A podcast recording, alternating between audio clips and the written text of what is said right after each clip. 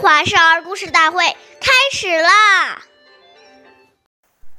长呼人，即代叫，人不在，即己到。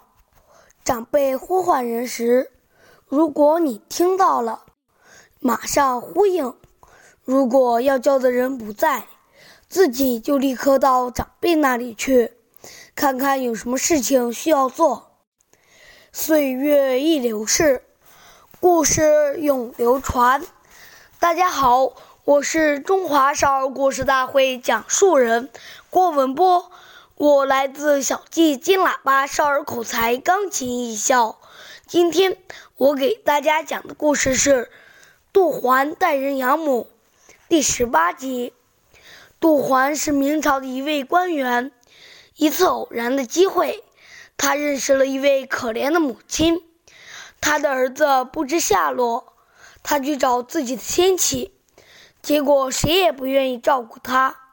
万般无奈，这位母亲只好到处寻找自己的儿子。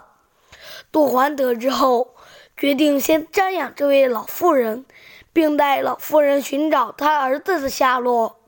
后来，这位母亲的儿子虽然找到了，但并没有接走他的母亲。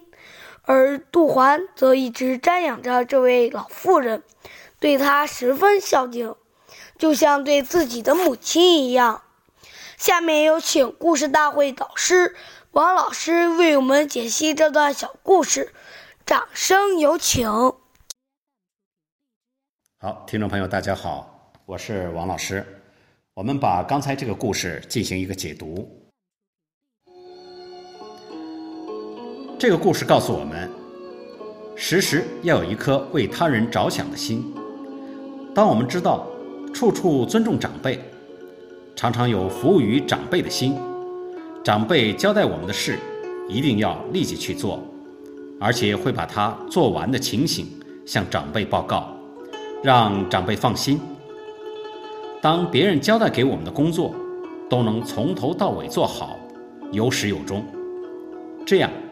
我们走到哪里都会受到欢迎，别人看我们也很顺眼，自然也就能得到长辈的垂爱和提携。